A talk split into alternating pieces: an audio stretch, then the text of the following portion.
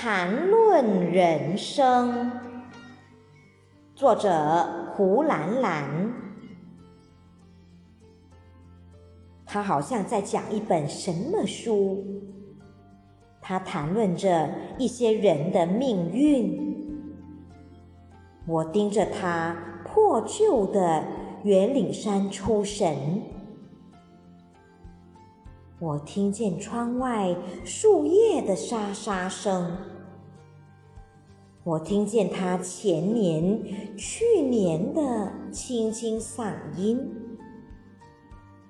我看见窗外迅速变换的天空。不知何时，办公室里暗下来，他也沉默了很久很久。四周多么宁静！窗外传来树叶的沙沙声。